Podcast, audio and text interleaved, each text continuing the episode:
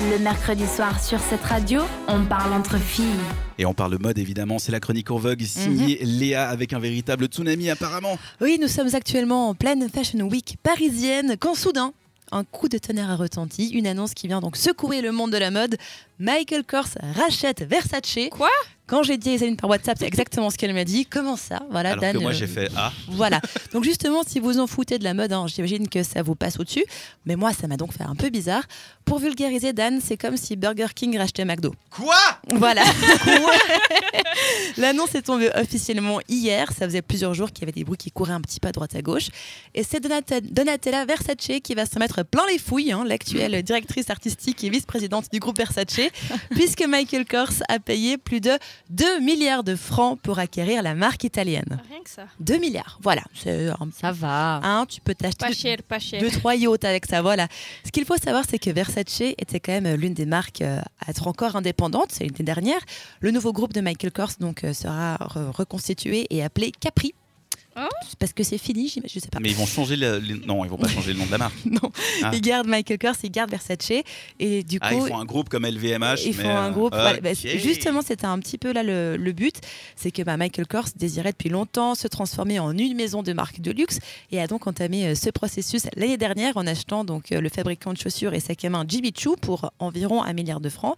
Donc euh, il dé- dépense pas mal là pour avoir un grand groupe pour justement concurrencer LVMH qui lui ben, quand même possède beaucoup beaucoup de marques euh, high fashion. Donc du coup, il voulait un petit peu euh, concurrencer ça. Mais j'avoue que pour, Versa- pour Versace, ça fait bizarre. Ça a toujours été une marque italienne, très féminin vraiment, avec un style bien à elle, bien ancré. Versace, c'est une marque qui a été fondée en 78 par le styliste Gianni Versace et son frère Santo. Et Versace, en fait, est, venu devenu, est vite devenue une icône de la mode italienne, avec des collections qu'on connaissait très luxueuses, très sexy. Et après l'assassinat de Gianni Versace en 97, d'ailleurs, ils ont, ils ont fait la saison 2 de American Crime History sur cette histoire, c'est très intéressant à regarder av de? Parenthèse qui se referme. Donc la marque était- a, a connu un peu des années difficiles après cet assassinat-là en 97.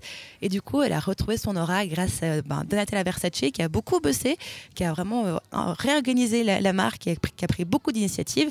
Elle a beaucoup travaillé et donc euh, pendant 20 ans, elle a énormément bossé, ce qui a fait qu'il y a beaucoup de stars qui maintenant portent du Versace, qui s'arrachent un peu le Versace.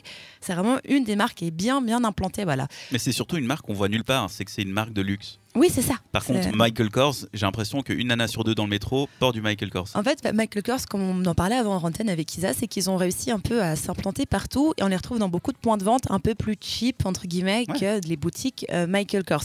Alors que pourtant, c'est du luxe. hein. Mi- Michelle Obama porte du Michael Kors concrètement. Leurs vêtements, ça coûte cher. Un sac à main, c'est quand même. Mais c'est un peu comme 500 Longchamp. C'est cher, mais Longchamp, tout le monde voilà. l'a. C'est exactement. Sauf qu'un Ouais. Longchamp en cuir, c'est 1000 francs facilement, tu vois. Ouais, bon. Donc c'est juste qu'on sait pas. Tandis que Versace, c'est vrai que c'est assez. euh, ah, Ça, c'est bah, super lui- luxe. ouais. et voilà, en tout cas, dans mon inatteignable. imagerie. Voilà, donc du coup, c'est une décision qui est quand même assez surprenante.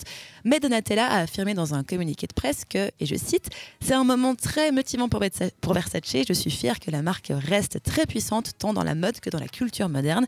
Ce qu'il faut surtout savoir, c'est qu'avec cette vente à 2 milliards, plus aucun Versace n'aura donc besoin de travailler de sa vie, hein, quand même, il faut bien le dire.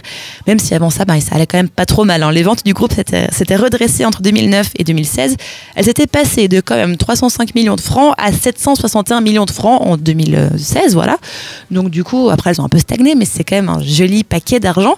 Donc c'était surtout en fait plus d'argent à la fin, j'ai l'impression, parce que d'après un expert, euh, sans la force d'un conglomérat derrière lui, il serait difficile pour Versace d'atteindre la même force que son principal rival italien qui est Gucci. Donc on a un petit peu une guerre de marques italiennes comme ça qui se, qui se joue, j'ai envie de dire. Donc au final, bah, ils ont vendu dans l'espoir de vendre plus. Moi, je suis un petit peu déçue. J'ai l'impression que ça dénature un peu la marque Versace. Je suis pas la seule. Voilà, Isaline, je trouve Ah ouais, non, mais totalement. Enfin, je comprends pas vraiment le rachat. Pour moi, il n'y a pas de rapport entre les deux marques. Mais après- Voilà, c'est juste. euh, Mais après, c'est juste une question de direction et de portefeuille. La, la marque, elle reste indépendante, j'imagine. Alors, on n'en sait pas vraiment plus que ça pour l'instant. On sait juste que ça va être racheté, donc par, pour 2 milliards de francs. On ne sait pas trop comment la marque va changer, s'il va changer. On espère quand même pas trop. Moi, j'aimerais surtout que Donatella Versace reste, directrice artistique de la marque. Donc, pour l'instant, on est un peu dans un flou total. Le monde de la mode est en train d'être un peu redessiné, j'ai l'impression. Donc, affaire à suivre, j'ai envie de dire. Mais pour l'instant, j'aimerais bien que les choses ne changent pas trop non plus. Affaire à suivre, exactement. Merci Léa pour cette bombe absolument folle. Kanta est choqué aussi, je le vois. Ces lieux. hein. Super choquée. Ouais. Non, je, je, je connais, enfin je les connais, mais je suis pas autant intéressée que ça. C'est juste qu'en fait, Michael Kors, c'est très américain et Versace, c'est très italien. Et du Mhm. coup, il y a un, Il y a un clash. Voilà. Il y a un clash. Mais Mais, bon, on verra, on verra. On verra et l'avenir nous le dira. Merci beaucoup euh, Léa pour cette euh, chronique en vogue à retrouver en podcast évidemment. Dans quelques minutes on va parler soutien-gorge, ce sera avec Isaline.